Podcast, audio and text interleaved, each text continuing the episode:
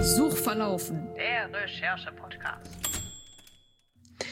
Da sind wir wieder bei Suchverlaufen in der zweiten Staffel. Der Herbst weht in Deutschland rein. Bei mir regnet es ein bisschen. Also falls man was plätschern hört, dann ist es der Herbst, der da anklopft. Und äh, ich bin nicht alleine in dieser zweiten Episode der zweiten Staffel. Ich habe hier die wunderbare Christina, die im Internet eher zu finden ist unter CF Srebalus. Ist das richtig? Das ist richtig. Erstmal nicken, immer gut im Podcast. Finde ich sehr schön. Äh, ich freue mich total, dass du hier bist und auch, dass wir uns erstmal kennenlernen. Wir kennen uns nämlich auch nur über zwei Ecken, würde ich fast sagen. So über gemeinsame Bekannte oder ähm, irgendwie, irgendwie so. Aber ich weiß, dass du ganz tolle Illustrationen machst. Und ich habe dann auch rausgefunden, dass du äh, Requisiten baust und dass ja. du ähm, unter anderem auch die äh, Land- und Stadtkarte für Mosmarano gemacht hast oder für die, äh, für, für die Welt von Thilo Gotzilius in Diebe der Nacht für den Klett-Cotta Verlag, was äh, ich ja ganz toll finde, weil Thilo war ja einerseits schon in diesem Podcast und andererseits fand ich das Buch ganz toll. finde ich irgendwie schön. Also machst und schreiben tust du auch noch. Dankeschön.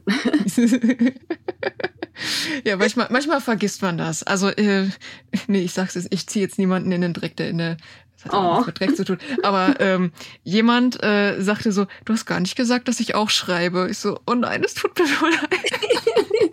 Alle hören jetzt die erste Staffel nochmal. Wo hat sie es nicht gesagt? Ähm, jetzt habe ich das erstmal abgearbeitet.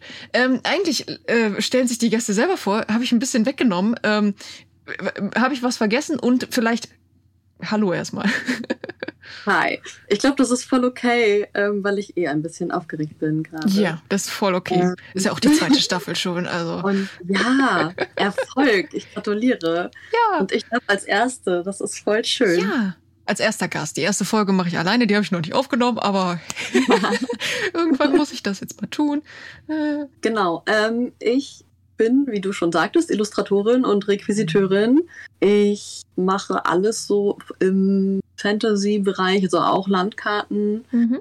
Ähm, darüber habe ich, glaube ich, auch das erste Mal bin ich auf, auf dich dann auch über Tilo gestoßen. Ach, okay.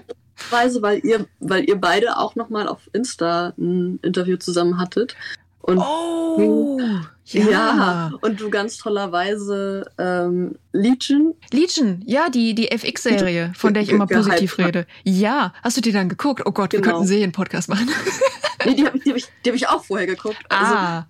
Deswegen, ich, ich äh, schätze das immer sehr, wenn Leute die kennen, weil die nicht so bekannt ist. Ja. Bedauerlicherweise. Ja. Ich kenne sie durch Ed Mattemensch bzw. Florian Felix, der war auch in der ersten Staffel hier. Grüße, Grüße gehen raus. Aber das ist eine, glaube ich, ganz gute Überleitung, weil ich halt auch Medienwissenschaft studiert habe. Mhm. Ähm, und Literatur und Linguistik. äh, das heutige Thema war dann auch Thema in meiner äh, Masterthesis und mhm. sollte Thema in meiner Doktorarbeit werden, die allerdings momentan auf Eis liegt, Dementsprechend äh, ist da nur ganz viel Vorarbeit drin und so 50 Seiten oder so wenn ich jetzt so ein richtig verletzender Podcast-Host wäre, würde ich jetzt sagen, wer braucht schon eine Doktorarbeit, wenn du einmal im Podcast, das sage ich jetzt nicht.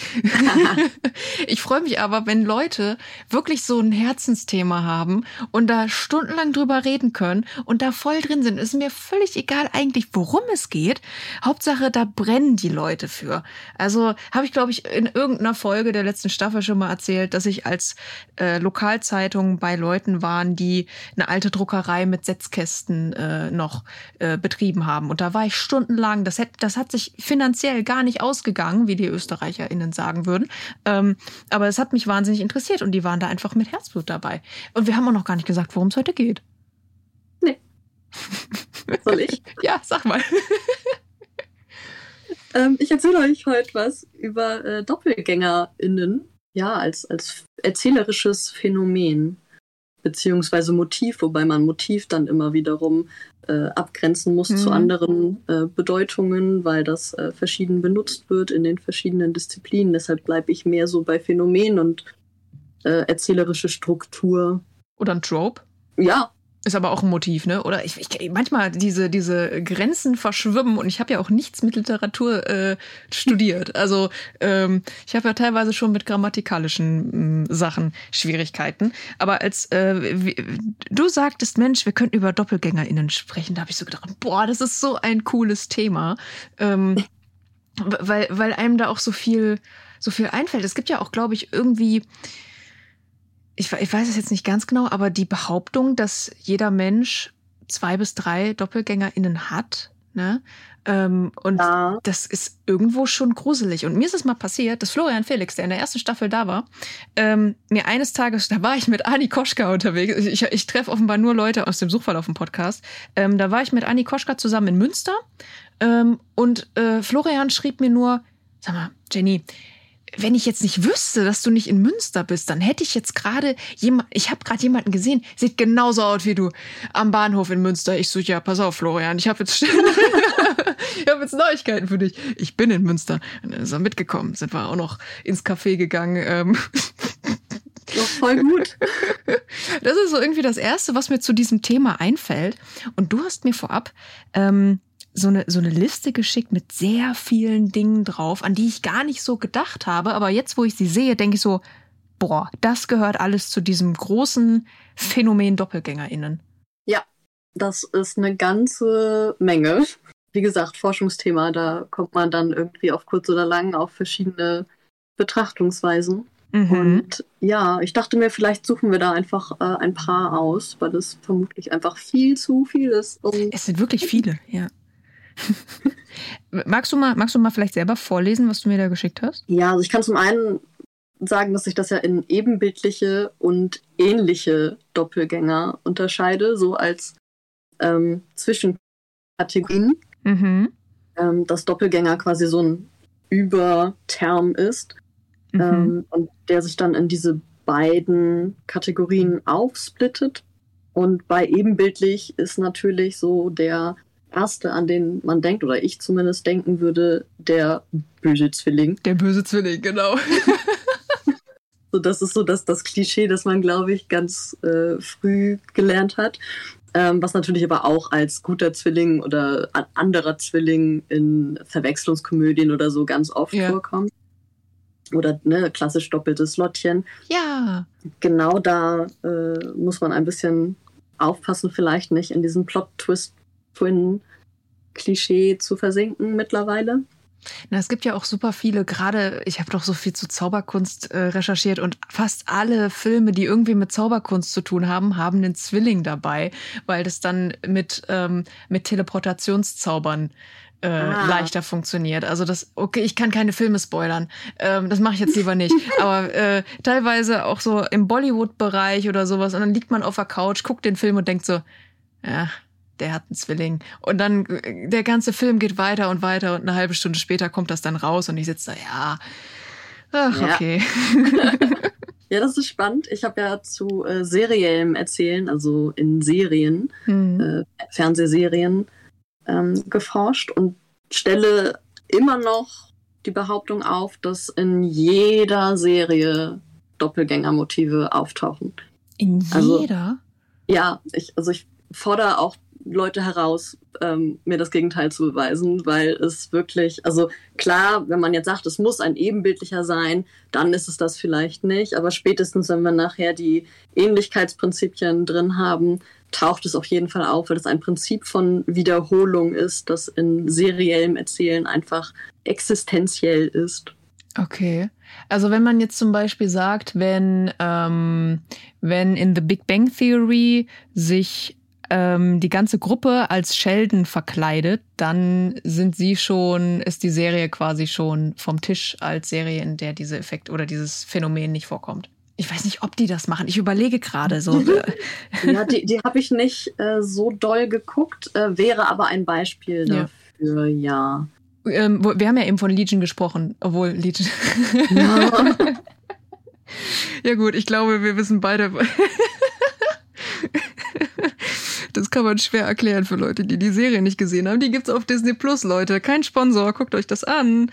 Ja, gu guckt euch die an und dann reden wir nochmal drüber. Ja, ich musste die noch auf Magenta TV gucken. Das war furchtbar. Auch kein Sponsor. Es war ganz furchtbar, das da zu gucken. Jetzt gibt es das wenigstens auf Disney Plus. Und es guckt trotzdem keiner. Äh, hast du vielleicht noch ein Beispiel irgendwie für, für Serien, wo, wo es solche Motive gibt? Vielleicht auch, wenn wir jetzt weiter durch die ja. Liste gucken. Ich meine, Orphan Black, natürlich sehe ich jetzt nächsten Punkt der Klon. Ne? Ich glaube, Orphan genau. Black. Ja. Also bei, bei äh, Zwillingen wäre jetzt aktuell, glaube ich, Echoes. Äh, das läuft auf Netflix. Er ist auch erst seit ein paar Wochen. Mhm. Äh, das ist auch ganz spannend. Da kann ich äh, noch einen späteren Punkt, der ich auf meiner Liste, ich weiß gerade nicht genau, wo steht, bei Ähnlichkeitsprinzipien. Mhm. Äh, Echo. Ähm, Echo finde ich ganz spannend, weil das nochmal so eine andere Doppelgänger-Variante ähm, aus diesem visuellen herausnimmt und dann in einen Audiobereich halt geht, was ja vielleicht für einen Podcast auch ganz cool ist. Yes. I'm, I'm intrigued. ist ja das, also durch das Wiederholen von Satzenden erzeugt Echo quasi einen verbalen Doppelgänger des Sprechers. Uh, also so wie meine Religionslehrerin in der Grundschule, die am Ende von jedem Satz ne gesagt hat. Ne? Ne? Ne? Oh, ne? Ich krieg hier Erinnerungen werden wach. Ja, also der, der, der Papagei klassischerweise auch, ja. ne? Beziehungsweise ja. halt in der Mythologie wurde Echo ja verflucht, nur das Satzende wiederholen zu können, was jemand anders gesagt hat. Mhm. Und darüber versucht zu kommunizieren, beziehungsweise glauben die anderen, dass mit ihnen kommuniziert wird. Ja, das wäre ein Beispiel für einen äh, Special-Doppelgänger. Special-Doppelgänger, cool. Aber bei den ebenbildlichen, genau, da wäre jetzt der nächste bei mir in der Reihe Klone. Da wäre auf jeden Fall Offen Black zu nennen, ganz große Empfehlung. Mhm. Ähm, das war eine der Serien zu meiner Masterthesis. Doppelgänger in Serie. ist ein guter Titel. ja. Danke.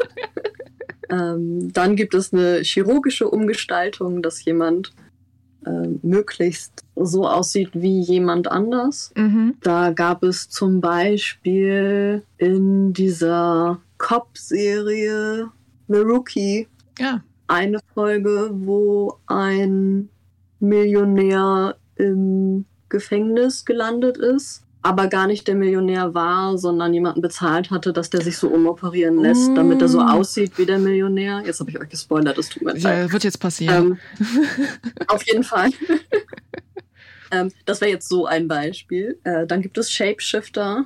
Mhm. Ähm, da sind wir ja auch so ein bisschen in der Welt des ähm, des, des, der, der tierischen Fantasy auch so ein bisschen. Irgendwie bei Shapeshifter denke ich immer an Werwölfe auch und sowas alles, aber natürlich auch an Leute, die sich quasi anpassen können an, an eben andere Menschen, die ihnen dann ähneln. Halt so eine Art magische Verkleidung. Genau. Das wäre sonst auch noch bei äh, Traumbild, Halluzination, magische mhm. Täuschung. Aber dann ist es halt nicht real. Also dann ist es nur eine Illusion ja. und nicht wirklich da.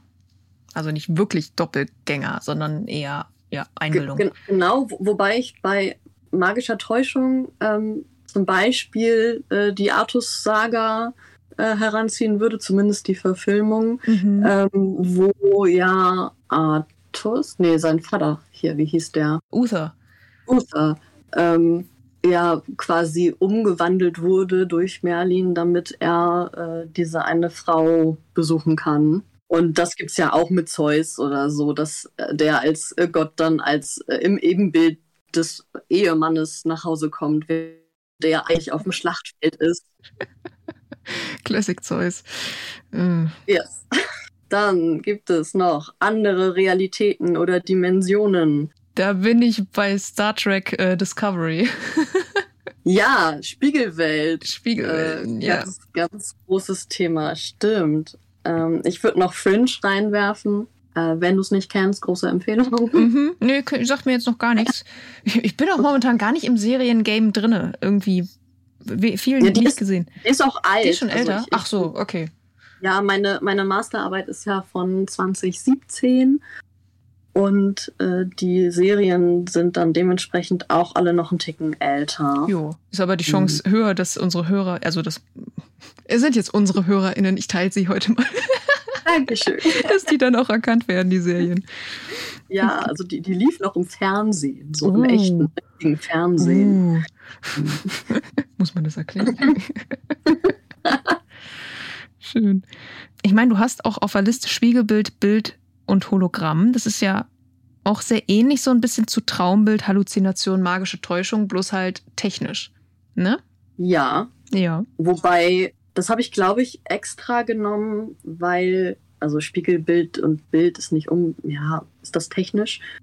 Auf jeden Fall Ach hat man dann stimmt, sowas ja. wie, wie, wie, Dorian Gray mit mhm. dem Bildnis ja. oder so. Das ist nochmal was anderes, als wenn eine Halluzination der Figur, die auch wirklich handelt, da ja, ist. Also das ähm, ist dementsprechend ah, so, ein, so ein bisschen abgemildert und Spiegelbild halt eigentlich auch. Ja, wir haben ja dann auch ein ähm, was, ja, wir haben was Haptisches dann, genau, ja, ja. Und ich habe einen Punkt auf deiner Liste übersprungen. die ja, Zeitreise. Die Zeitreise. Ja. The Classic, auch, auch another Classic, würde ich fast behaupten. Ja, also ich glaube, die, die Geschichte, die, die Historie von Zeitreisen ist noch nicht so alt wie jetzt diese äh, Traumbildvarianten. Ja, das ist wahr. Aber grundsätzlich ja, ist das äh, schon sehr lange ein sehr faszinierendes Thema, wobei ich da sagen muss, ist der Doppelgänger dann oft nicht ebenbildlich, mhm. weil man sich meistens in einer jüngeren oder älteren Variante trifft, wenn man sich trifft. Man muss ja aufpassen, sich zu treffen und so. Ja, ja. Da wäre natürlich sowas wie Dr. Who zu nennen. Zum Beispiel, ja. Und lauter andere. Ja, also das ist eins, wo schon viele, also auch, auch Star Trek wieder. oh Gott, Danny, kannst du mal eine Staffel ohne eine Folge zu machen, wo du alle paar Minuten von Star Trek sprichst? Das wäre gut. Danke. Dann hätte ich noch äh, sehr gute Verkleidung. Mhm. Betonung auf sehr gut. ja, die Betonung ist auch wirklich auf sehr gut, sonst ist es ein Ähnlichkeitsprinzip. Mhm. Ähm, aber zum Beispiel bei den Filmen von Mission Impossible, wo die so die komplette Gesichtsmaske haben, wie auch immer sie die abgenommen haben, weil sie dafür einen 3D-Scan der Person brauchten. Aber ne, das, das wäre halt so ein, wenn du es halt so gut darstellen kannst, dass dir jeder abnimmt, das zu sein, dann gilt das als ebenbildlich. Und wenn du meinetwegen durch so einen Scan durchlaufen könntest und Gesichtserkennung sagt, ja, das ist definitiv Person XY, dann würde ich sagen, ist das ebenbildlich. Mhm. Dann gibt es Deepfake, was ich super spannend finde. Ja, und auch gruselig. Ja. War das dann schon Teil von deiner Masterarbeit, wenn das 2017 war? Weil Deepfake ist für mich so ein bisschen ein jüngeres Phänomen. Nee, Deepfake war mir zu dem Zeitpunkt noch kein Begriff, falls mhm. es das da schon gab. Also natürlich sowas wie Retusche oder Bildbearbeitung, was da ja letztlich auch als Überbegriff äh, existieren kann. Aber so dieses richtige Deepfake, wo man nur den Mund irgendwie ändert und aber auch die Stimme anpassen kann und alles. Das gab es zu meiner Thesenzeit noch nicht, dass es mir bekannt gewesen wäre. Habe ich jetzt aber mal mit aufgenommen. Ja. Den nächsten Punkt finde ich richtig, richtig stark. Ich glaube, da wäre ich schon nicht mehr drauf gekommen, wenn ich so drüber nachgedacht hätte von alleine. Die Totgeglaubten. Ich habe ja auch Unmengen an Sekundärliteratur dazu gelesen. Ja, stimmt. Und, und Totgeglaubte oder wieder Auferstandene sind auch ein Klassiker. Ja. Also auch gerade was so Twists betrifft, äh, nimmt man das ja doch ganz gerne ständig gefühlt. Beziehungsweise, wenn man darauf achtet, begegnet einem das überall. Ist das bei dir? Ja. Ja, wir haben einen Krankenwagen, aber das ist nicht schlimm. Wir machen einfach weiter. ja, wir sind eine Einflugsschneise. Ich kann das nicht ganz Cool. Ja, der musste eine rote Flagge raushängen und dann bleibt der Krankenwagen, wo er ist. Also bei meinem anderen Audioprojekt, bei Radio Lupol, da, äh, da gibt's Folgen, wo man drei oder viermal den, den Krankenwagen bei, bei meinem Mitmoderator Felix hört, weil der halt auch an so einer Hauptstraße in Berlin wohnt. Und das ist halt dann einfach ein Feature. okay, so, ich wollte gar nicht so unterbrechen. Entschuldigung. Alles gut. Ähm, dann habe ich den exakten Nachbau was nicht zu verwechseln ist mit einer guten Verkleidung. Mhm. Weil ich damit sowas wie Androiden meine. Mhm. Was auch irgendwie in der Romantik dann als Automat oft bezeichnet wird. Ähm, also da auch schon auftaucht. Das ist schon ziemlich früh. Ja, geht. Also insgesamt sind sind Doppelgänger vor allem in der Romantik äh, ein ganz riesiges Thema. Gibt es da so einen Grund für? Ich glaube, weil sich die Romantik sehr viel tatsächlich mit Identität auseinandergesetzt hat und Identitätsbildung. Ja. Was vorher schon so ein bisschen angelegt war äh, im 20. Jahrhundert mit der Psychoanalyse mhm. und dann ganz stark in der Romantik äh, in allen Varianten betrachtet wurde. Stimmt. Ja, klingt logik. Log klingt logisch. Logik. klingt logisch, ja. Da, gehört da eigentlich Frankensteins Monster noch mit rein? In diesen ganzen Komplex, weil ich jetzt sowohl bei den Todgeglaubten als auch beim, beim Automaten irgendwie so ein bisschen daran denke. Teils, teils würde ich sagen. Also ich weiß gerade nicht mehr genau. Ich, ich, nee, ich glaube, er, er baut ja niemanden exakt oder versucht niemanden dadurch zu ersetzen oder nachzubauen, sondern nee, an sich ja. einen Menschen zu erschaffen. Ja. Deshalb würde ich das eigentlich nicht reinnehmen. Ja. Ich glaube, das ist nur ein Doppelgänger, weil alle Leute zu Frankensteins Monster Frankenstein sagen. Möglich. Das kann gut sein. Ich glaube, deswegen war ich jetzt gerade auf dem Trichter. Ich, äh, ja. Aber die Geschichten, wo Frankensteins Monster dann sich eine Braut selber baut, mhm. da wird er dann quasi eigentlich zum Doppelgänger seines Meisters oder Erschaffers. Schöpfers? Schöpfers? Ich glaube, also, es, ja, ja, passt auf jeden Fall. Sehr, du hast sehr gut meinen mein Kommentar äh, zu was Nützlichem gemacht. Sehr schön, ja. Ja, da, da wären wir bei den Ähnlichkeitsprinzipien, da komme ich dann nochmal gleich drauf. Mhm, mh. Der nächste Punkt bei ebenbildlichen Doppelgängern wäre noch das Wechselbalg oder der Wechselbalg. Oh mit nein, dem, das weiß ich jetzt gar nicht. Mit dem Wort konnte ich noch mhm. nie was anfangen tatsächlich. Ich höre das immer mal, aber ich weiß nicht, was sich dahinter verbirgt. Keine Ahnung. Ah ja, okay. Es gibt äh, sehr alte Geschichten, hauptsächlich über Feen, hm.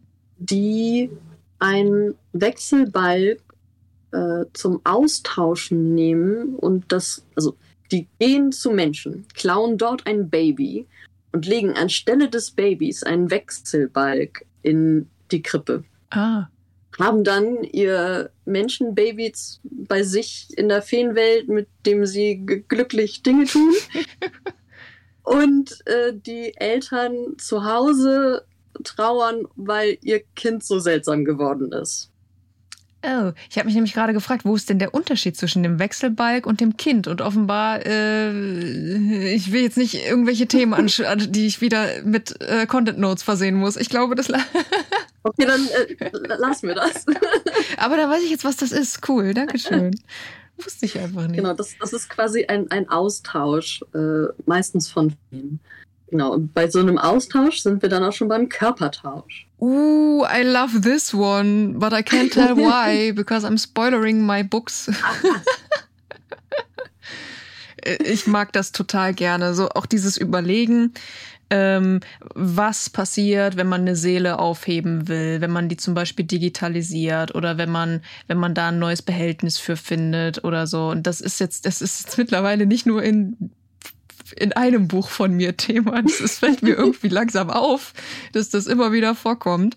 Ähm, nehmt es nicht als Spoiler wahr. Ähm, bitte, vergesst es einfach wieder. Aber mega Thema, finde ich total spannend. Ja, ist es auch. Und auch Bewusstseinstransfer mhm. an sich ähm, ist super spannend und auch wirklich oft aufgegriffen und ich, also nicht nur in so einem technischen Bereich, dass man irgendwie versucht, das in einen Computer zu speisen, obwohl das auch sehr oft vorkommt, aber auch im, im Sinne von, ja, so, so Seelen verbinden. Ja. An der Stelle hätte ich auch eine Buchempfehlung, und zwar das neue Buch Genesis von Bernard Beckett. Ohne irgendwas vorwegzunehmen, ähm, ist für alle, die sich irgendwie um den Themenkomplex äh, kreisen, äh, gute, gute Empfehlung, gute Leseempfehlung und auch schnell gelesen. Ja, ich habe dazu tatsächlich auch eine äh, Kurzgeschichte geschrieben, die ich wo einreichen wollte und dann aber nicht rechtzeitig fertig wurde. Aber äh, ich, mich interessiert das auch total. Also auch vielleicht, weil ich selber mit meinem Körper manchmal äh, nicht so glücklich bin, weil ich eine chronische Erkrankung habe. Mhm. Und es dann schon manchmal so Tage gibt, wo ich mir auch wünsche, so ich hätte gerne einen anderen Körper. Mhm. Und ich glaube, das ist da so ganz doll reingeflossen und auch so ein bisschen, da gibt es quasi so eine Bohème, die aus Unterhaltungsgründen sich einfach mal überlegt, wie wäre das denn, wenn ich äh, heute mal in diesen Körper springe? Ja. Und äh, das so ein bisschen dieses Inspirationsporn ad absurdum führt und ein bisschen vorführt, wie, wie scheiße das ist. Darf ich hier Scheiße sagen? Ja. Ne? Natürlich, ne? hallo. Klaro, da hier, darf, da hier darfst du auch andere Wörter sagen, die ich jetzt gerade nicht in den Mund nehme, weil keine Ahnung. Ausgezeichnet. ich glaube auch, dass sich viele dieser Motive, die wir jetzt heute auch durchgehen, ähm, mit so einem menschlichen, mit so, was du eben meintest, auch mit der Romantik, dass sich da viele Leute intensiv mit auseinandersetzen. Und ich glaube, das ist wirklich so eine Frage des Menschseins, des, der eigenen Psyche, des eigenen, wohin gehen wir, wer bin ich überhaupt, Identität ist auch schon mal gefallen. Ähm, und ich glaube auch, dass das in vielen Geschichten von AutorInnen einfach durchkommt. Und wenn man eben in einer Situation ist wie du, ähm, dass man, dass man dann mal in, in solche äh, Ideengefilde aufbricht und sich überlegt, was wäre, wenn. Ich, die meisten Geschichten fangen meines Erachtens an mit so einem Was wäre, wenn von Krimi bis Liebesgeschichte. Was wäre, wenn XY trifft? Oder was wäre, wenn äh, dieses und jenes nicht mehr passiert? Was wäre, wenn man das und das könnte? Ja. Ganz klassisch. Und dann sind wir auch schon fast ganz unten auf der Liste von den ebenbildlichen DoppelgängerInnen. Genau, das wäre nämlich äh, eine Persönlichkeitsstörung. Mhm. Also zum Beispiel wie bei Ach, jetzt fällt der Name mir nicht ein. Dieser Film. Der Kinofilm Split? Ja. Ja. Ja, heißt der so? Ich glaube, also ich habe den, hab den nicht gesehen, aber es gab diesen Split-Film, wo auch der Schauspieler viel Lob meines Erachtens bekommen hat, wo es mehrere Persönlichkeiten gab. Ähm, ich hau auch manchmal diese, ähm, diese Begriffe durcheinander. Also meine, meine liebe Freundin Chiara Roth, die ja auch äh, Psychologie-Doktorandin ist, äh, die muss mir das regelmäßig erklären. Ich schreibe, ich glaube, ich schreibe dir einmal im Vierteljahr, dass sie mir den Unterschied zwischen uh. unbewusst und unterbewusst erklären muss ja, den wüsste ich jetzt auch, glaube ich, ad hoc nicht. Ähm, ich müsste sie erst fragen. Also, oder ich habe es mir irgendwo abgespeichert. Genau. Aber das ist natürlich jetzt ein sehr sensibles Thema, wenn man jetzt in diesen ja. Bereich geht. Ne? Viele von den Themen waren jetzt schon sensibel, auch wenn man über Körpertausch, Bewusstseinstransfer äh, spricht, denke ich, da ist man auch in einem sensiblen Bereich, aber das hier ist natürlich dünnes Eis. Genau, also so eine, so eine echte Erkrankung als Basis dafür zu nehmen, ist wirklich mit ganz viel Recherche verbunden. Mhm. Ist sehr komplex und meiner Meinung nach sollte man mindestens ein Sensitivity Reading ähm, dafür machen mhm. und oder da nochmal Psychologen drüber gucken lassen, ob man das so, ob das überhaupt, also ich habe auch schon Elea Brand, weiß nicht, ob du die kennst. Ja, klar. Ja klar, wir haben schon im selben Raum übernachtet. Ja, wundervoll. Äh, so gut kenne ich sie noch nicht. Ähm, aber. Moment, Moment, Moment. Nein, okay, ist okay. Äh, ich lasse das einfach so. Ich habe schon mit vielen Leuten in einem Raum übernachtet. Das klang jetzt wieder komisch. Wir fahren einfach fort. ich wollte auf jeden Fall bei ihr sagen, ähm, dass sie, glaube ich, auch mal eine Podcast-Folge oder ein Thread auf jeden Fall dazu hatte, ähm, ob das alles psychologisch so überhaupt funktioniert, mhm. wie es äh, Filmemacher oft so einfach vorstellen. Und ich glaube, das war nicht ganz so mhm. einfach. Dazu können wir ja auch sagen, dass Elea auch äh, Doktorin der Psychologie ist. Ich weiß leider nicht mehr ganz genau, in welchem Unterfachbereich, aber sie hat jetzt gerade ihren Doktor gemacht. Props an dieser Stelle und auch ganz tolle, äh, mhm. äh, ganz tolle Bücher, äh, die sie selber veröffentlicht hat. Und sie ist jetzt an einer Anthologie beteiligt, ähm, auf die ich mich schon äh, freue, ähm, über, äh, wie, wie, sagt man das jetzt? Ähm, über Übergewicht in der Literatur. Ja. Ja. So, wird spannend. Wird spannend. Vielleicht, vielleicht lade ich Elea auch mal. Elea. Wir zwingen dich jetzt. Nein, hier wird niemand gezwungen. Äh, der rote Faden. Wir waren bei den ebenbildlichen DoppelgängerInnen. Wir sind einmal durch. Ähm, genau, die sind durch. Genau, das, was sie jetzt natürlich gemeinsam haben, ist, dass sie alle äh, ebenbildlich sind, dass sie täuschend echt zumindest aufgenommen werden.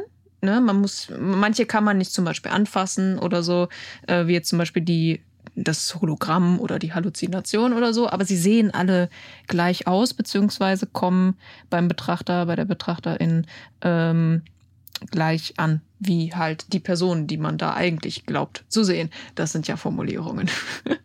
ja, ja, wichtig ist halt einfach, dass ähm, die Figur oder die Perspektivfigur glaubt, dass es ja ein Doppelgänger. Genau. Und der sieht ja genauso aus wie ich oder Person XY. Und da ist ja dann erstmal egal, ob man die Person anfassen kann oder nicht. Und wenn wir jetzt ähm, vom Ähnlichkeitsprinzip sprechen, ist das dann so ein bisschen so, oh, ich habe in einer nebligen Gasse jemanden gesehen, könnte gewesen sein, aber ich bin mir nicht sicher? Oder ähm, wie definierst du das?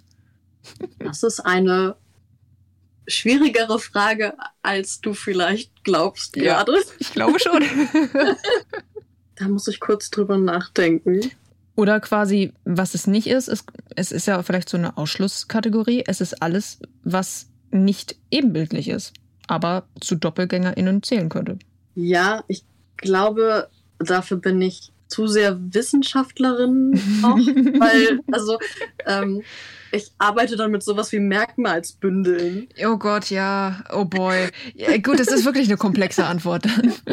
Ich glaube, dann wird es vielleicht an den Beispielen einfach ein bisschen, bisschen logischer, weil wir sind ja hier nicht im, im Kolloquium oder. Ähm Genau.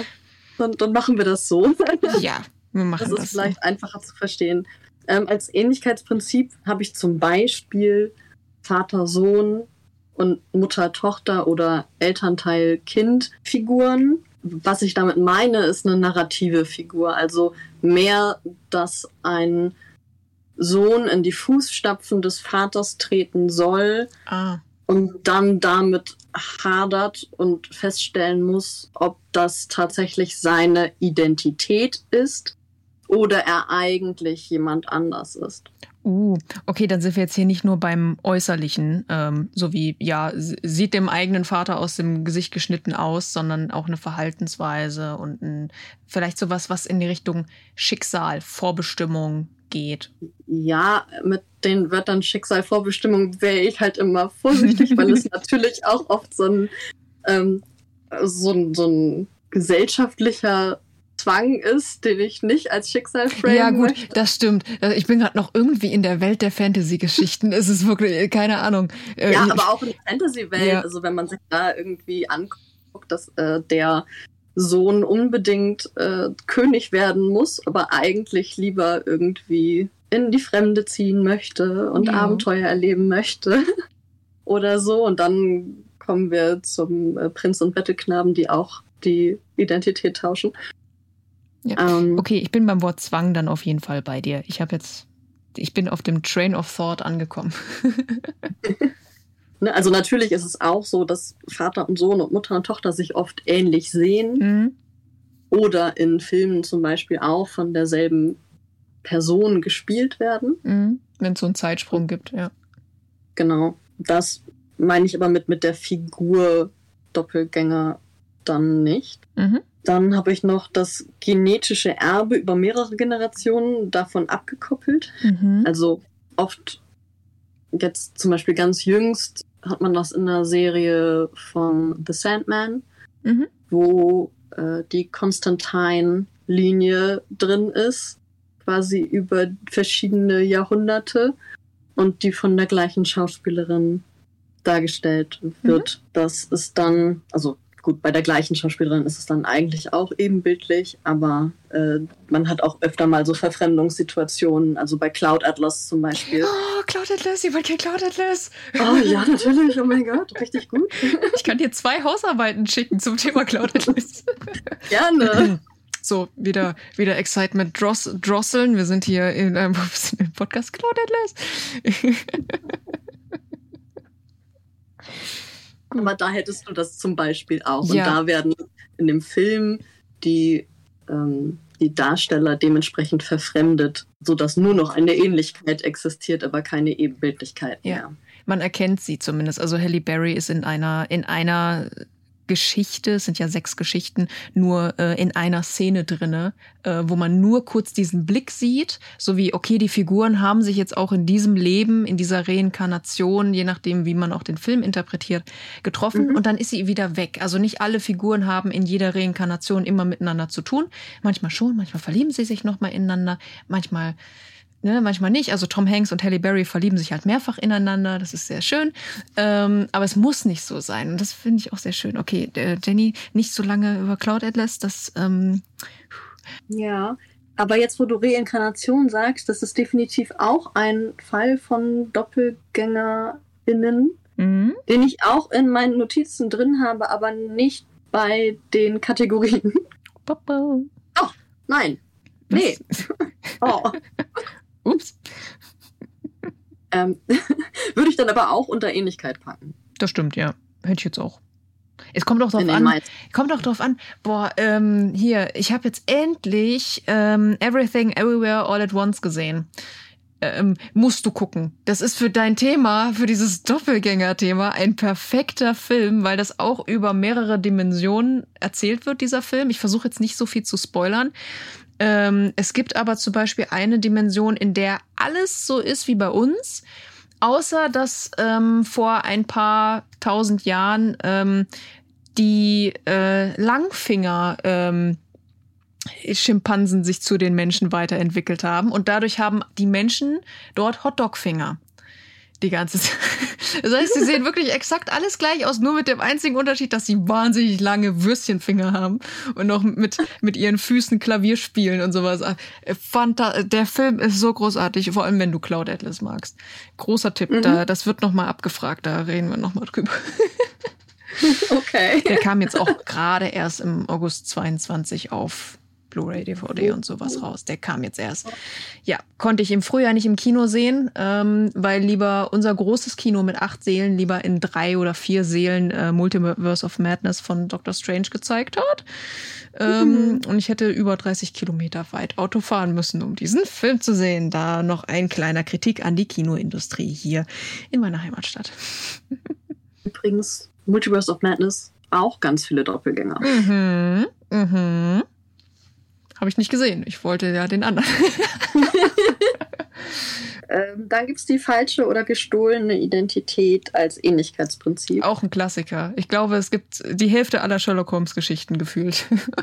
ja, also es bietet sich auch einfach total gut an, da dran Geschichten aufzuhängen. Ja.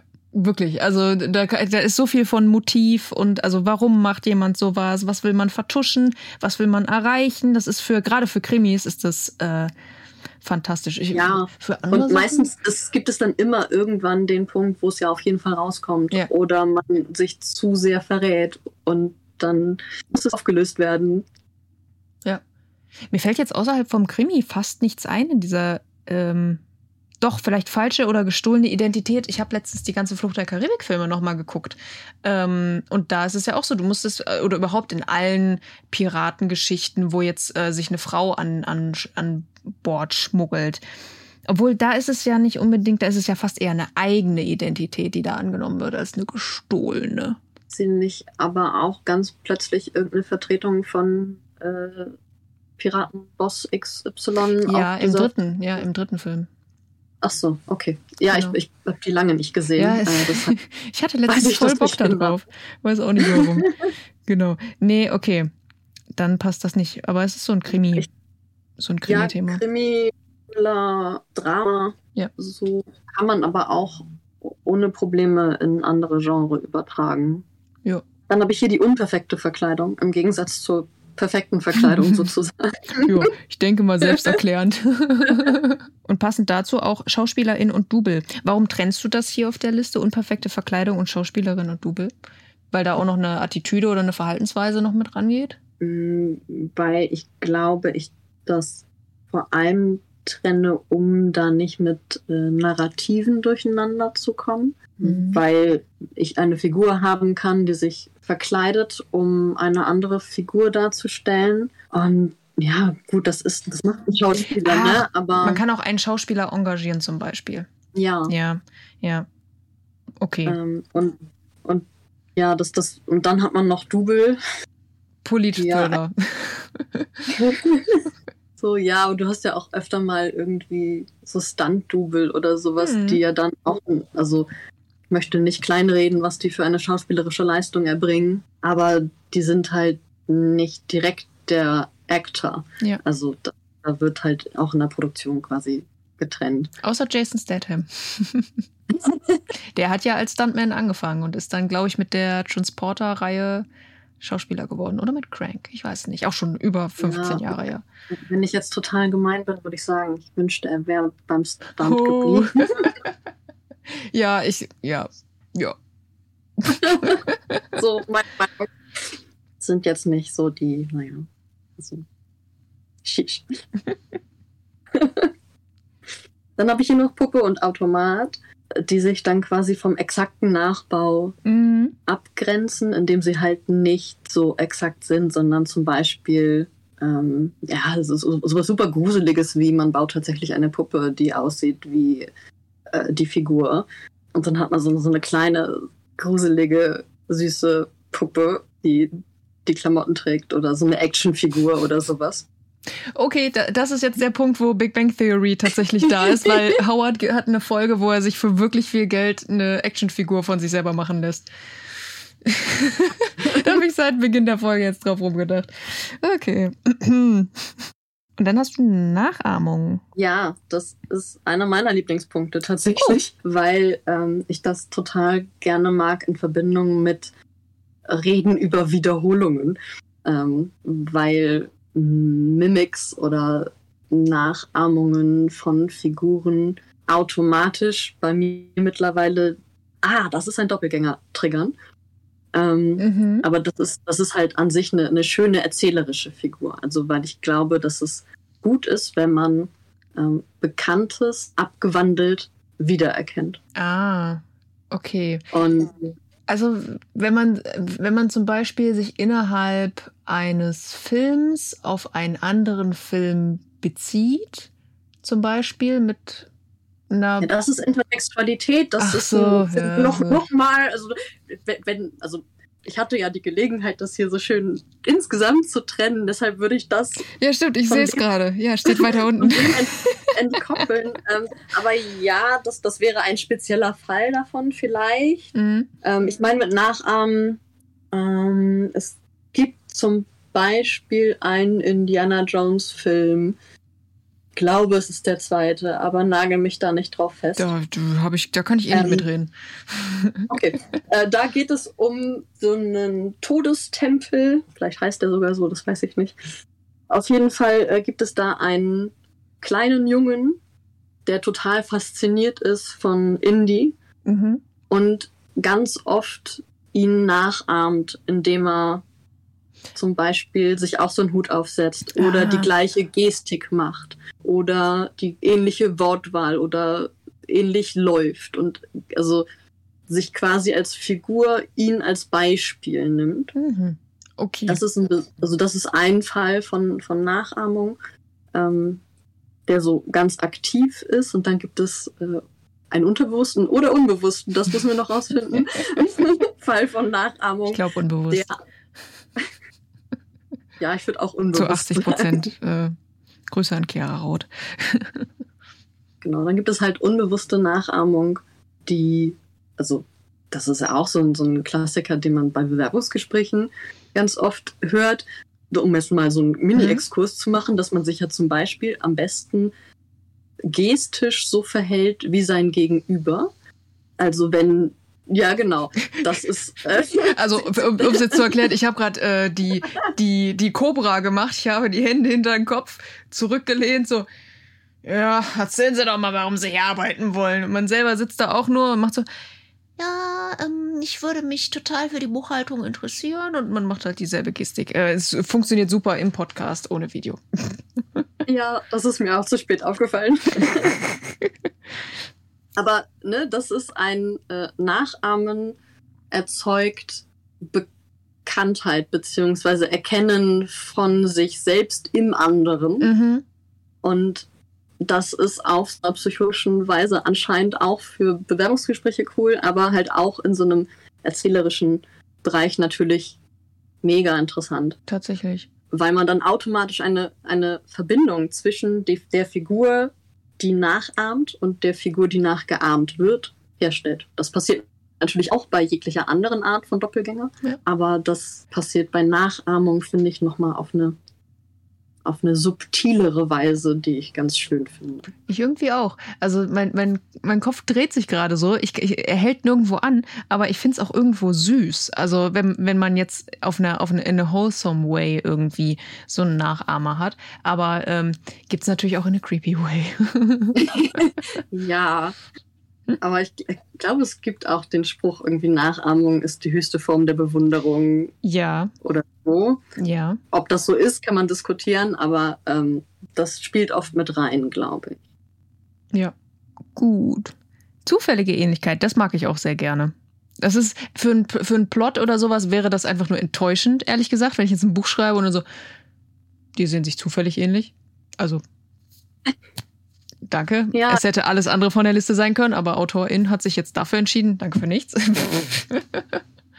Obwohl, das gibt's auch manchmal in so Verfolgungsszenen, wo dann, ähm, wo dann für einen kurzen Moment ähm, der Ermittler, die Ermittlerin jemanden an der Schulter fasst, ha, hab ich dich endlich! Und es dreht sich so ein, so ein älterer Herr um, irgendwie, der zufällig denselben Mantel und denselben Hut trägt. Und sagt, was wollen Sie hier? Und dann äh, entschuldigt man sich und rennt weiter. Also da finde ich's finde, kann man das als Element mal so setzen. Habe ich auch schon in mehreren Actionstreifen oder so so gesehen. Ich glaube, in no normalen Geschichten so, wenn das jetzt so der entscheidende Plot-Twist wäre, dann wäre ich enttäuscht. ja, ich glaube, das funktioniert auf einer visuellen Ebene tatsächlich besser ja. als äh, in einer schriftlichen. Ja, bin ich ganz bei dir. Und naja, vielleicht also fällt mir jetzt so ganz spontan ein, fällt dieses Phänomen noch mit rein. Ich weiß nicht genau, wie man das benennt. Also das hat einen richtigen Namen.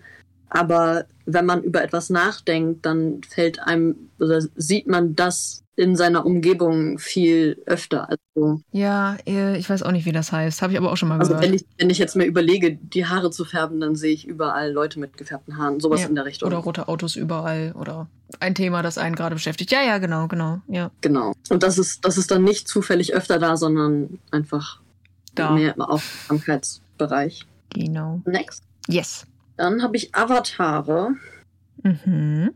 Ähm, Ready Player One bin ich irgendwie direkt.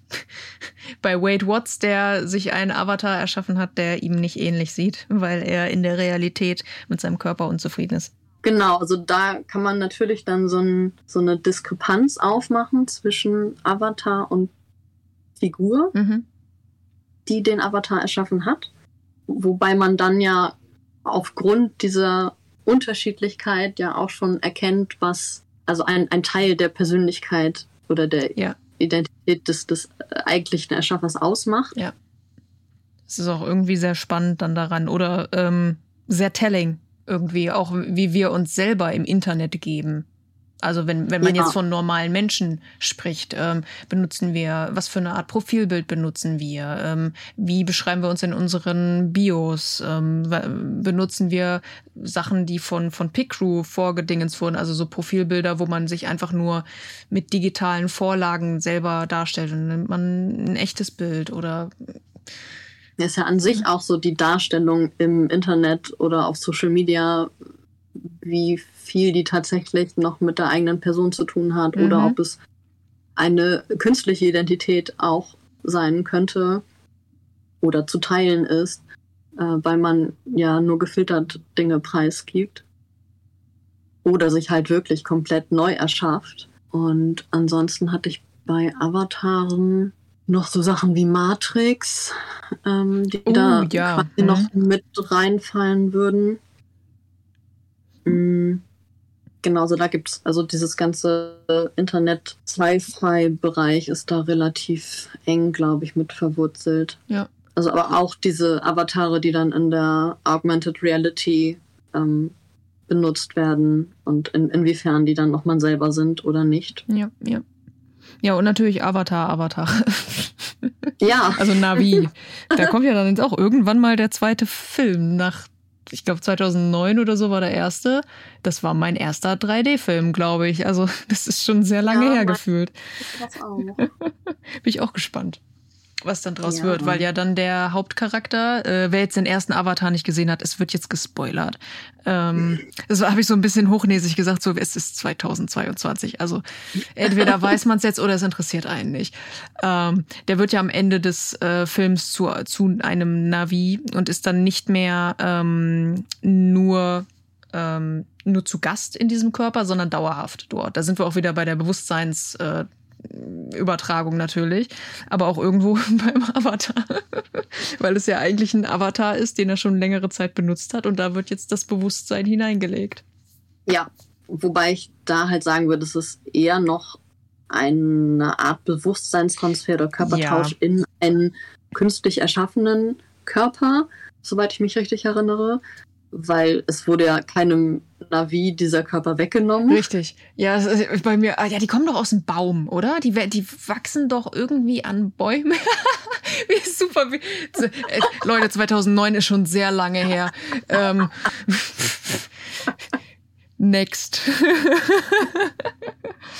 ah, oh, jetzt kommen wir zu deinem, ähm, zu deinem Echo-Thema, was wir am Anfang hatten, äh, was ich übrigens noch erwähnen wollte. Ich habe in meinem aktuellen Roman, den ich jetzt schreibe, für, ähm, habe ich im Podcast noch gar nicht erzählt, dass ich einen Pieper-Vertragsverlag äh, unterschrieben habe. Und da habe ich eine Figur namens Echo, beziehungsweise ich nenne sie Echo. Ähm, ich darf zu der aber noch nichts erzählen und das wird auch noch mal richtig spannend und ich weiß nicht, ob ich zu der Figur auch mal einen Podcast mache, weil sie gehörlos ist und ich weiß nicht, ob ich in einem Podcast über Gehörlosigkeit sprechen möchte und mit wem und äh, sehr schwierig, ähm, aber da, da sind wir dran. So. Ach ja, ähm, genau. Äh, äh, Echo hattest du ja eben schon mal ein bisschen erzählt. Das geht aber nicht nur ähm, auf die auditive Ebene wie ich, wie ich jetzt hier deine Notizen entnehme. Genau, also ich habe das Ähnlichkeitsprinzip so als Stichwort nicht visuelle Basis mhm. genommen, weil ich glaube, dass das ganz oft nicht mitgedacht wird, wenn man an DoppelgängerInnen denkt, weil mhm. man automatisch, also Mann im Sinne von die Forschungsliteratur oder ich, ich persönlich äh, aufgrund von Forschung an Serien, die ja audiovisuell sind, habe da nicht sofort dran gedacht.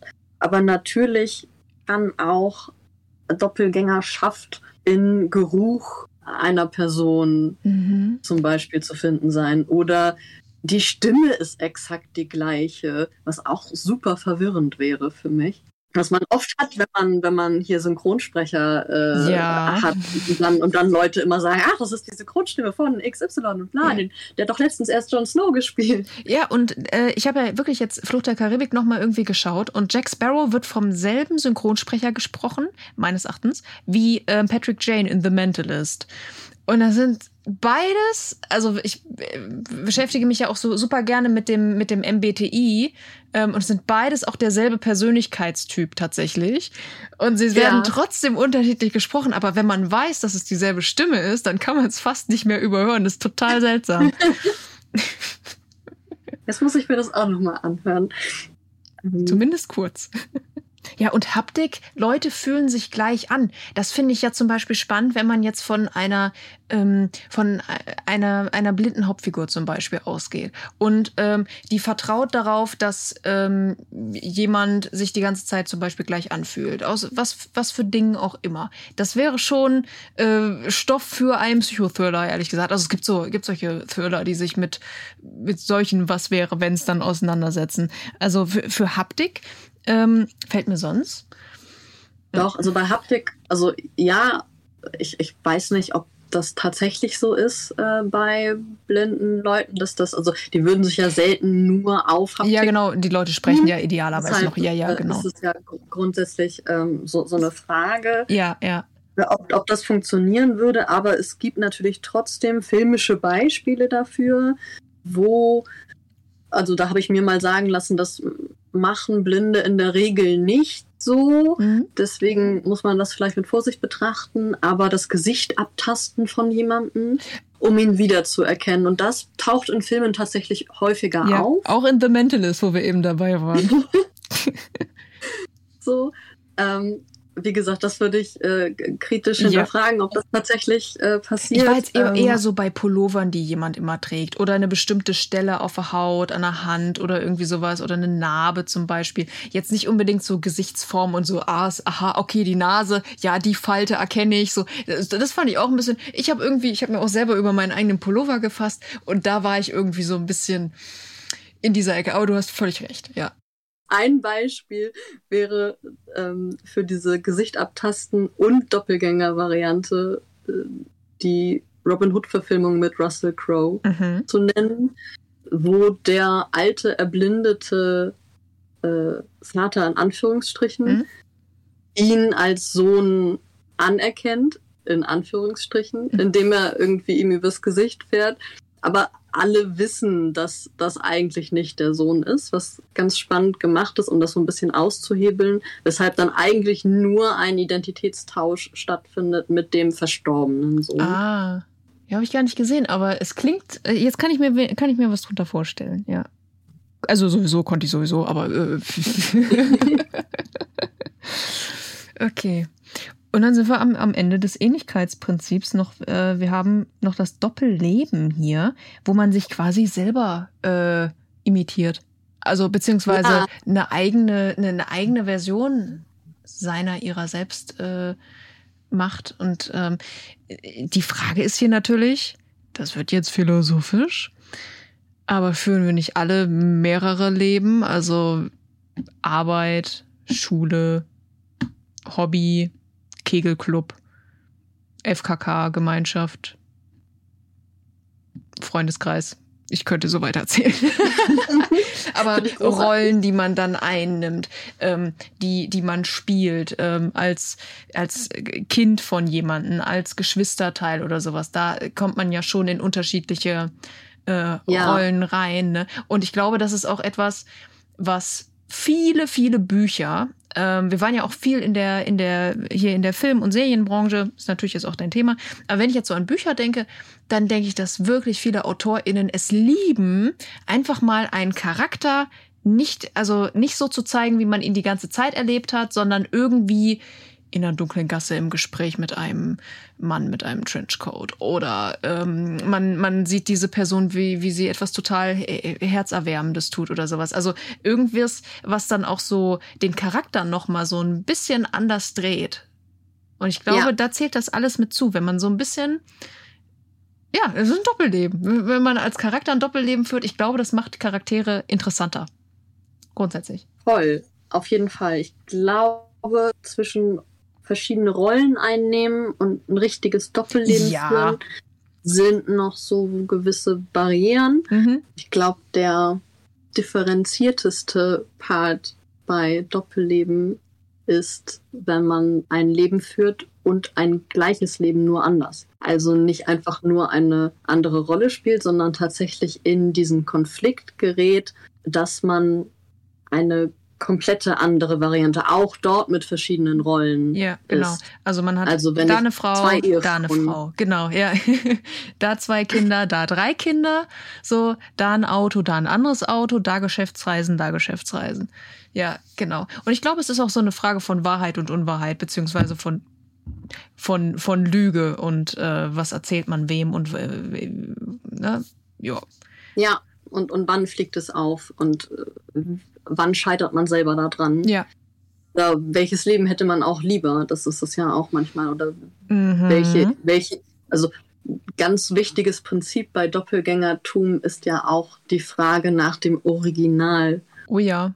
Und dem Fake sozusagen. Und das bei einem Doppelleben kann man schon gar nicht mehr richtig differenzieren. Und das ist, glaube ich, diese, dieser innere Konflikt, der da auch ganz mhm. spannend ist. Und sicherlich auch in der kleineren Variante in den verschiedenen Rollen, die man einnimmt, welche man tatsächlich mag und ist und welche man eigentlich nicht mag, aber ist. Und also da gibt es so ganz viele Varianten. Also ich hatte auch mir Überlegungen gemacht zu Selbstwahrnehmung und Fremdwahrnehmung. Das spielt da ja dann auch mit rein. Mhm. Was will man sein? Was kann man sein? Kann man wirklich alles sein, was man will? Und also, ne, um diese philosophische Fragerei einfach weiterzuspielen. Na, daran angeschlossen dann auch ein weiterer Filmtipp, den ich, glaube ich, in diesem Podcast schon mal ausgesprochen habe, Mr. Nobody. Sein Film zum einmal gucken und nie wieder gucken. Aber wenn man ihn einmal gesehen hat, ist es sehr eindrücklich. Es lässt einen nicht los. Ähm, vorsichtig sein, wenn man den schaut. Aber ähm, der macht genau das. Der zeigt zwei potenzielle Lebenswege von einer Figur, die sich entscheiden muss, äh, ziehe ich nach der Scheidung meiner Eltern zum Vater oder zur Mutter. Und beide Lebenswege haben Höhen und Tiefen und beide erlebt man mit und am, äh, ja, sehr bewegender äh, Film. So. Guck mal, jetzt sind wir beim Ähnlichkeitsprinzip schon durch und du hast noch spezielle Formen, von denen ich auch ähm, mindestens eine, da kann, da keine Ahnung, was da steht. ähm, Intertextualität hatten wir eben sogar schon ein bisschen. Ähm, lass uns mal vielleicht damit anfangen, weil ich den, ich den Faden ja. jetzt gerade aufgenommen habe, auch wenn es nicht der erste ist. Ähm, da hatte ich ja eben schon gesagt, wenn, ähm, wenn Texte sich auf was das ist jetzt sehr nischig, aber ich spiele zum Beispiel jetzt gerade The Great Ace Attorney ähm, auf meinem Steam Deck. Und es gibt ähm, eine, eine sehr erfolgreiche Rollenspielreihe, ähm, die heißt Ace Attorney, ähm, mit einem Hauptcharakter namens Phoenix Wright, der ist Anwalt und über den weiß man oder über den weiß man in der ganzen Reihe, in der das spielt, dass er, wenn er, er wird einmal mit einem Feuerlöscher äh, KO geschlagen und er hat nur ein bisschen Kopfschmerzen und ein bisschen Gedächtnisverlust danach. Oder er fällt von einer Brücke in einen reißenden Fluss und äh, hat danach nur eine Erkältung oder sowas. Ähm, auf jeden Fall unkaputtbarer Typ. Und jetzt gerade spiele ich The Great Ace Attorney, was ähm, 100, 200 Jahre vorher spielt, ähm, offensichtlich mit einem Vorfahren von Phoenix Wright.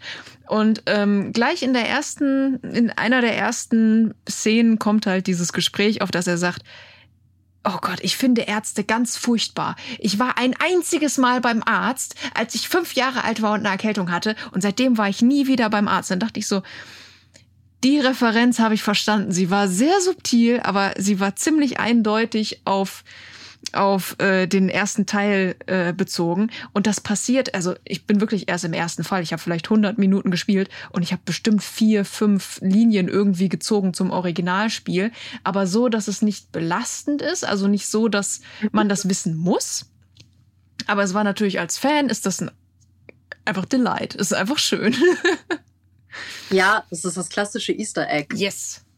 Yes. Und natürlich. Fanservice. Also, oder eine Belohnung ja, für Fans auch so ein bisschen, ne, dass die das dann verstehen. Oder Analytiker, die das irgendwie erforschen. Also, wo wir kurz bei Cloud Atlas waren, den Film habe ich in zwei Hausarbeiten analysiert. Ähm, beide Male audiovisuell, also vor allem auditiv, also einmal mit Sounddesign und das andere Mal mit Soundtrack. Und je tiefer man sich da eingräbt, desto belohnender ist es auch, ehrlich gesagt, weil man irgendwelche Connections findet, wo sich vielleicht sogar der, in diesem Fall der Komponist ähm, gesagt hat, das merkt keiner.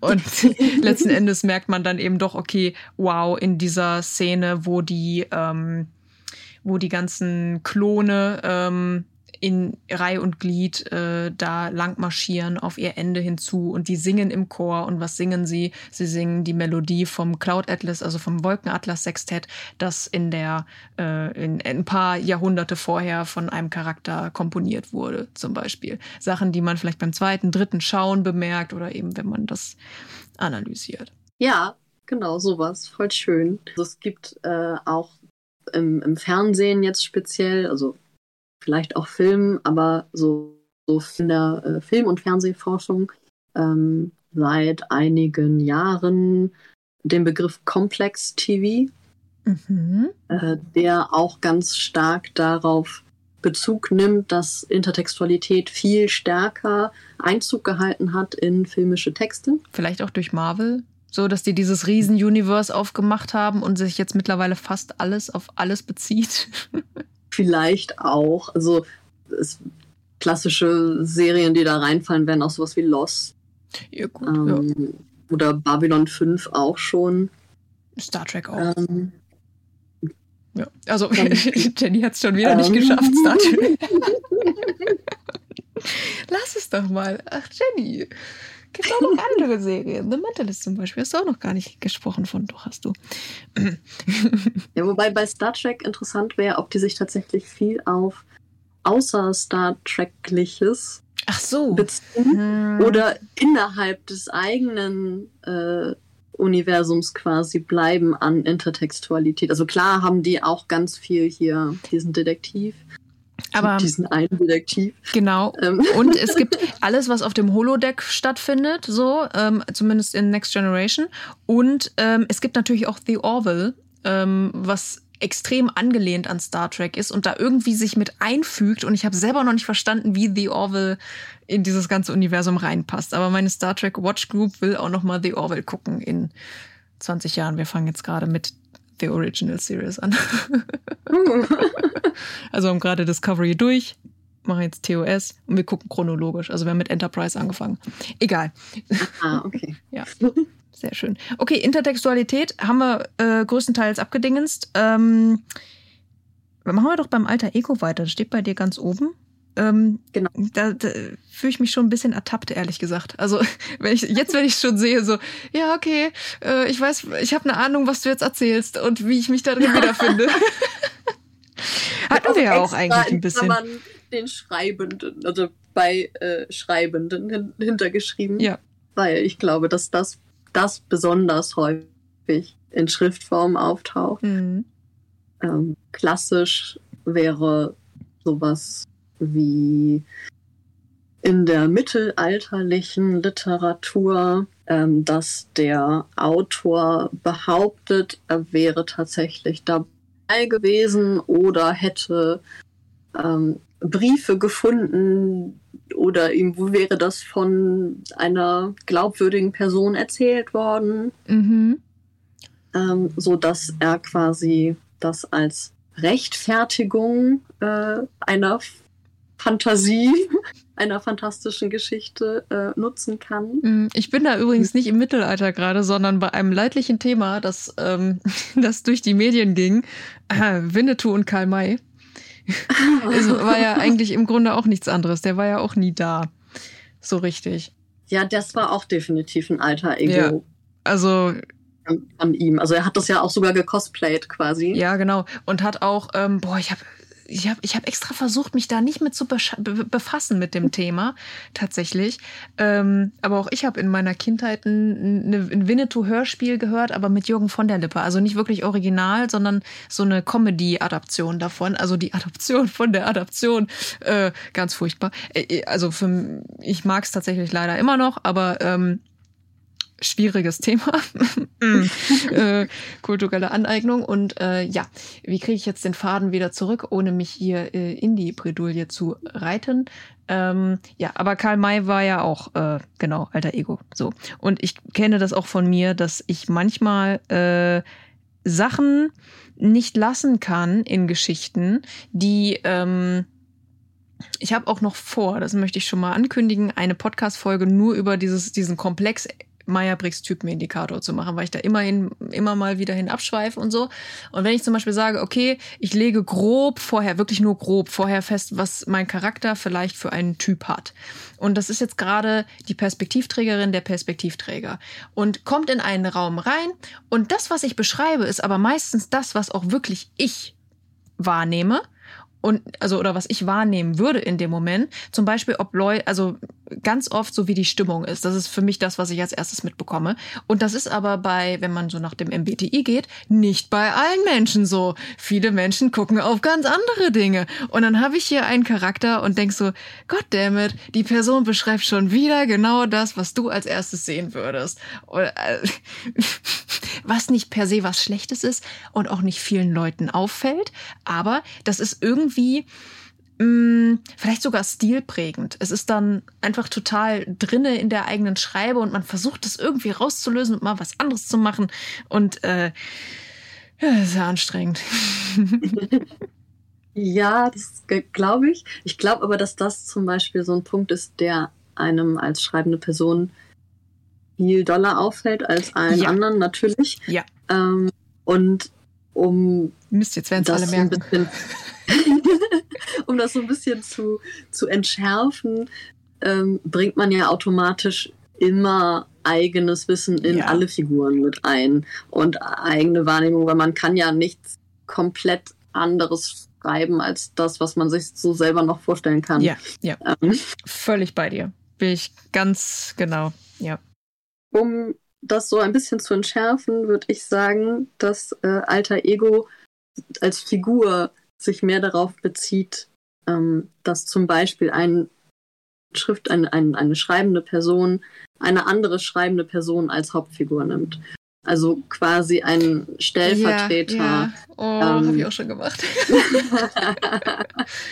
ja, das also es ist ja nichts Schlimmes. Nein, das gar ja nicht. Es muss ja auch nicht immer die Hauptperson ähm, sein. Kann ja auch mal im Hintergrund rumlungern. Nee, genau, genau. Also das, das passiert halt tatsächlich relativ häufig. Ähm, in, in, also natürlich gibt es auch in Filmen dann die, die Drehbuchautoren oder, ja, oder so, die Stan dann. Lee, der dann durch jedes, jeden ja. Marvel-Film einmal durchläuft. Obwohl er spielt sich selbst eigentlich, oder? Ich weiß gar nicht. Nein, nicht in, nein nicht. eigentlich nicht. Man weiß es nicht. Also mit, mindestens in einem der Filme war er ein Alien. Und manchmal war auch nur als Bild da, was dann so eine doppelte Doppelgänger-Sache ist. Aber ähm, sehr schön. Äh, Genau, was ich eigentlich sagen wollte, ist halt, dass so, dass das klassische alter Ego ähm, oft in der Funktion äh, des Autors, der Autorin äh, hineingebracht wird. Genau. Oder halt in allen anderen textlichen Varianten. Also der Regisseur, der Drehbuchautor und die Drehbuchautorin. Irgendwas, was Kontrolle übernimmt. also nein, nicht unbedingt. Genau, dann ist das halt auch oft irgendwie ähm, Teil der, des, des Inhalts, also was dann so eine Selbstreflexivität des Mediums mit sich bringt. Mhm. Dann haben wir auf der Liste was, was ich überhaupt nicht kenne. Ähm, nicht mal, ob das jetzt Französisch ist. Das ist Französisch und heißt Mise en Abîme. Hätte ich so nicht vorgelesen, okay. Wenn ich es dir erzähle, sagst du gleich. Ah, okay, ich ja, bin jetzt gespannt. Ja, wir warten drauf.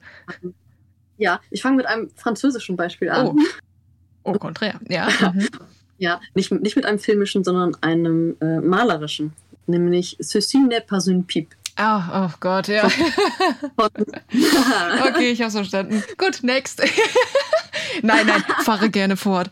Äh, das ist ein Bild von Magritte, wo eine äh, Pfeife abgebildet ist, aber dieser Satz drunter steht, dies ist keine Pfeife. Ja.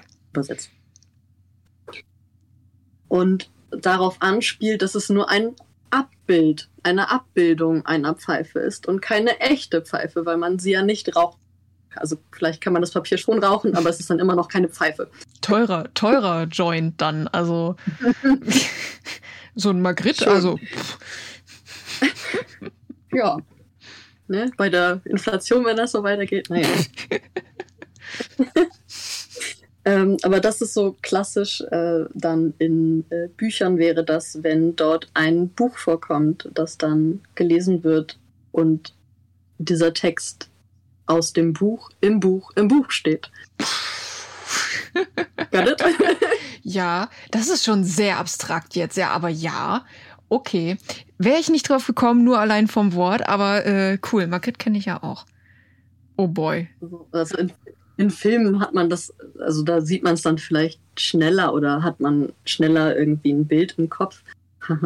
ähm, wenn man einen Bildschirm ähm, zum Beispiel zeigt, der dann wiederum etwas zeigt. Also wenn ich in einer Fernsehserie einen Fernseher sehe, der an ist, dann ist das bereits eine abîme, weil ich ja quasi das Medium selber im Medium darstelle. Okay. ist gut. Also, da muss man erstmal drauf kommen. Also. Ja, deswegen ja. ist spezielle Form. Ja, ja. Ähm, so. Und dann haben wir noch das Plagiat. Also, da gehe ich jetzt auch davon aus, dass das sehr speziell jetzt ist. Und dass es nicht das erste ist, woran ah. ich denke, vielleicht. Ich weiß gar nicht, woran ich als erstes denke. Außer an Theodor. es tut mir leid, Herr Gutenberg auch nach über zehn Jahren ähm, kommt das noch direkt als ja. erstes ins Gedächtnis. Ja, aber das, also ich glaube, das Plagiat ist noch am ehesten das, was es ist, wenn man dran denkt. Also einfach wirklich ein plagiiertes Werk. Ah, also ähm, wenn ich jetzt ein, wenn ich jetzt ein Buch schreibe und äh, ich plagiiere von einem Kollegen, einer Kollegin, ähm, also es gibt zum Beispiel, oh nein, das sage ich nicht, das mache ich nicht. Okay, ich bringe kein Harry Potter Beispiel. ähm, wo ich eben bei diesen Ace Attorney Spielen war, ähm, dort gibt es eine Figur namens Herlock Sholmes, weil sie die Rechte für Sherlock Holmes nicht bekommen haben. Oh, ich liebe es. Plagiat. Also Dodge the Bullet Plagiat, ehrlich gesagt. Ja, also mir fällt da auch am, am also das habe ich heute schnell noch hinzugefügt, äh, weil es diesem, äh, also es ist halt kein Ähnlichkeitsprinzip, es ist eigentlich ebenbildlich, aber lizenzrechtlich fraglich oder ich weiß es nicht. Also gut formuliert. Ja. Genau, also ne, Plagiate äh, fallen ir irgendwie auch unter eine, eine Doppelung. Ja, da sind wir schon auf so einer abstrakten Ebene. Also da sind wir ja schon nicht mehr im Medium, sondern außerhalb des Mediums sprechen wir ja eigentlich drüber. Ja, ja ich glaube, es ist mir eingefallen, weil ich noch so eine, ähm, weil ich noch eine Anwaltsserie letztens geguckt habe zum Entspannen. Mhm. Und da ein Vertrag besprochen wurde, wo Dinge geändert wurden, heimlich. Und die Figuren das jetzt abgleichen mussten, äh, den Originalvertrag mit dem äh, heimlich geänderten mhm. Vertrag. Und das ja, klar, das fällt dann unter Fälschung. Fälschung habe ich auch nirgendwo mit reingenommen. Aber ähm, das ist ja quasi dann auch so etwas ähnliches. Vielleicht könnte man Plagiat-Fälschung ja machen. Sehr ähnlich. Ja, schön. Und jetzt haben wir wirklich lange und ausführlich einfach nur, vor allem, das ist ja im Grunde nur eine Liste, die wir jetzt abgearbeitet haben, aber ich fand die super divers, super spannend. Ich wäre nie im Leben drauf gekommen, dass da so viele Sachen runterfallen. Und ich glaube, da wird auch bei den Hörenden so ein bisschen das Kopfkarussell angegangen sein, dass man überlegt, woher kenne ich dieses Motiv? Ähm, für alle, die selber schreiben, erfinden, äh, Filme drehen oder ne, was weiß der Kuckuck was, ähm, dass die jetzt alle überlegen, ne, ähm, wie, was hast, ja, soll ich mal so diese, diese Elternfrage stellen? Was hast du dir dabei gedacht? Was, was war so dein Ansporn und was hast du daraus mitgenommen? Was fängst du mit diesem, diesem Wissen an? Ich finde, ganz oft ist es halt natürlich auch so ein Interesse-Ding. Also einfach, dass man sich super gerne in sowas reindenkt und, und da auch sich intensiv mit auseinandersetzt. Aber ähm, was interessiert dich daran so enorm? Ich glaube, das ist bei mir tatsächlich diese, diese klassische Frage nach Identität mhm. und was das ausmacht. Also das habe ich ja, glaube ich, auch jetzt schon öfter genau so gesagt. Ähm, ich finde spannend, was das für erzählerische Möglichkeiten aufmacht und dass man das eigentlich fast überall findet. Also ich glaube, ich fand es auch besonders faszinierend, als ich mich dann stärker damit beschäftigt habe, rauszufinden, dass das quasi eines der ältesten Tropes oder eine der, der ältesten ähm, Motivkomplexe ist, der ge gefunden werden ja. kann. Also es gibt Beispiele um 600 vor Christus. Griechische Mythologie bin ich jetzt so ein bisschen. Genau, also es gibt den, gibt den Dichter äh, Stersichoros, keine Ahnung, ob das richtig ausgesprochen ist. Aber der hat zum Beispiel geschrieben bei der Ehrenrettung Helenas, äh, dass da ein Trugbild des Paares auf der Fahrt nach Troja auftaucht. Ja, zum Beispiel. Das, das ist so einer der, der ersten äh, schriftlich festgehaltenen Doppelgänger. Und das zieht sich halt durch alles Mögliche. Dann gibt es äh, bei den Germanen die sogenannte Phygia. Das ist ein charakterisierendes Abbild der Seele, mhm. das als Schutzgeist funktioniert.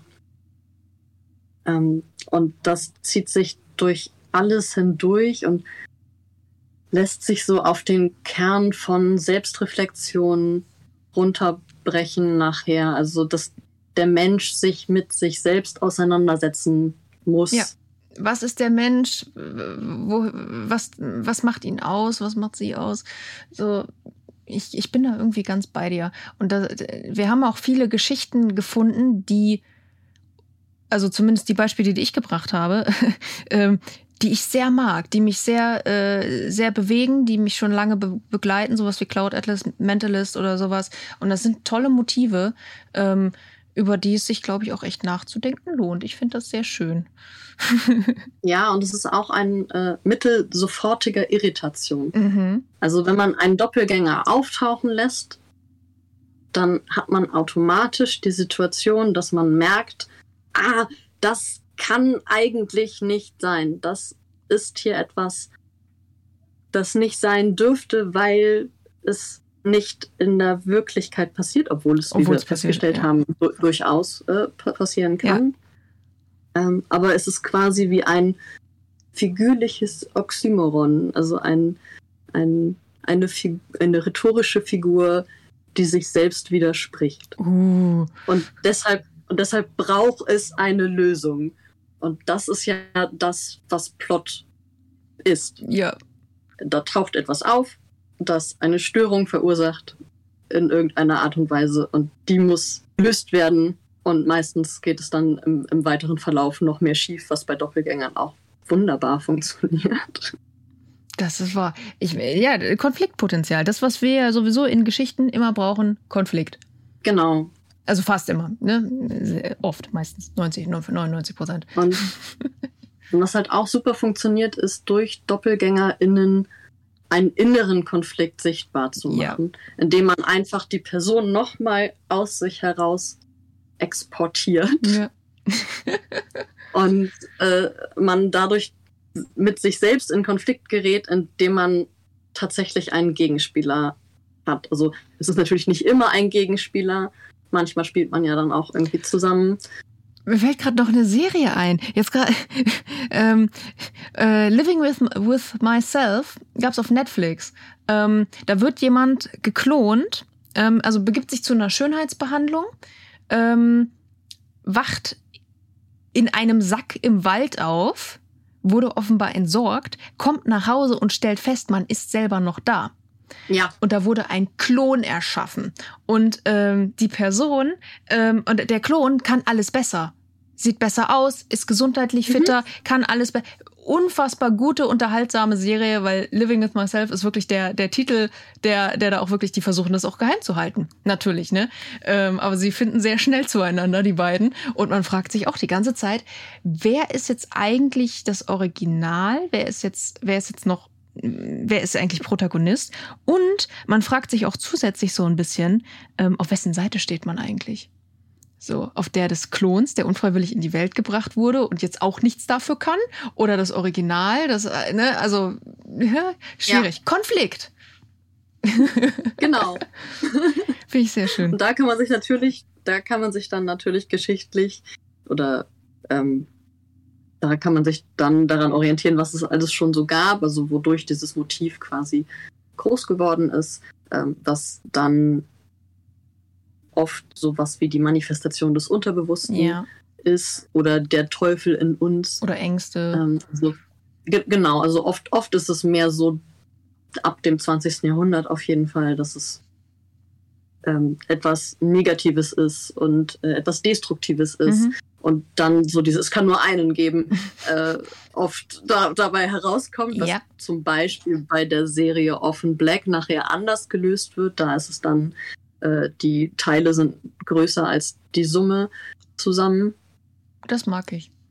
ähm, da wird dann mehr so eine Verschmelzung zu einer Gesamtidentität vollzogen. Ähm, als, als Lösung am Ende. Ähm, also. Ich mache eine Spoilerwarnung am Anfang des Podcasts. Die Leute sollen in die Show Notes gucken. Ja, das sind natürlich am Anfang ganz viele Konflikte. Ja. Ähm, und ne, das ist halt das, das Schöne, dass, also deswegen ist es auch mehr ein Motivkomplex als ein Motiv, weil, ne, wie gesagt, wir haben da so viele Beispiele, äh, die verschiedene Ausprägungen haben an denen man sich wunderbar bedienen kann letztlich. Ja. Jetzt mal zum Abschluss so gefragt. Hast du einen noch einen Tipp, den wir heute nicht gehört haben, Filmserie, Videospiel, Buch, den du unbedingt loswerden möchtest, wenn du sagst, boah Leute, wenn ihr richtig Bock auf das Thema habt, da ist das super umgesetzt oder hat mir gut gefallen. Offen Black habe ich ja schon genannt. Ja, kann man, kann man nachholen. Also wenn man jetzt nicht ähm, zu genau hingehört hat, was passiert.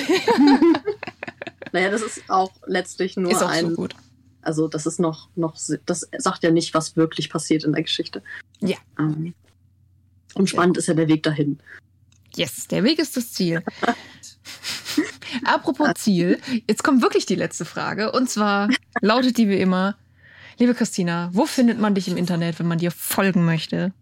Man findet mich auf äh, Twitter und Insta unter cf Srebalus oder c.f.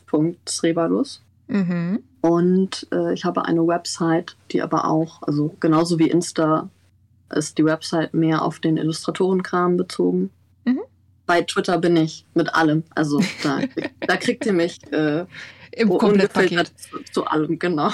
Großartig. Dann ihr da draußen, dann macht das doch bitte mal. Folgt der Christina Srebalus. Und äh, ich bedanke mich ganz herzlich bei dir, dass du heute da warst. Und zwar alleine, ohne Doppelgänger. Oh, du bist ohne schlechte Witze die ganze Zeit ausgekommen. Nein, bin ich nicht. Ich glaube nicht. Ähm, ich freue mich auch wirklich auf die, auf die bevorstehende Staffel Suchverlaufen, auf so viele tolle Themen. Äh, ihr da draußen könnt euch auf jeden Fall freuen. Und Christina, danke dir auf jeden Fall. Sehr gerne. Suchverlaufen. Der Recherche-Podcast.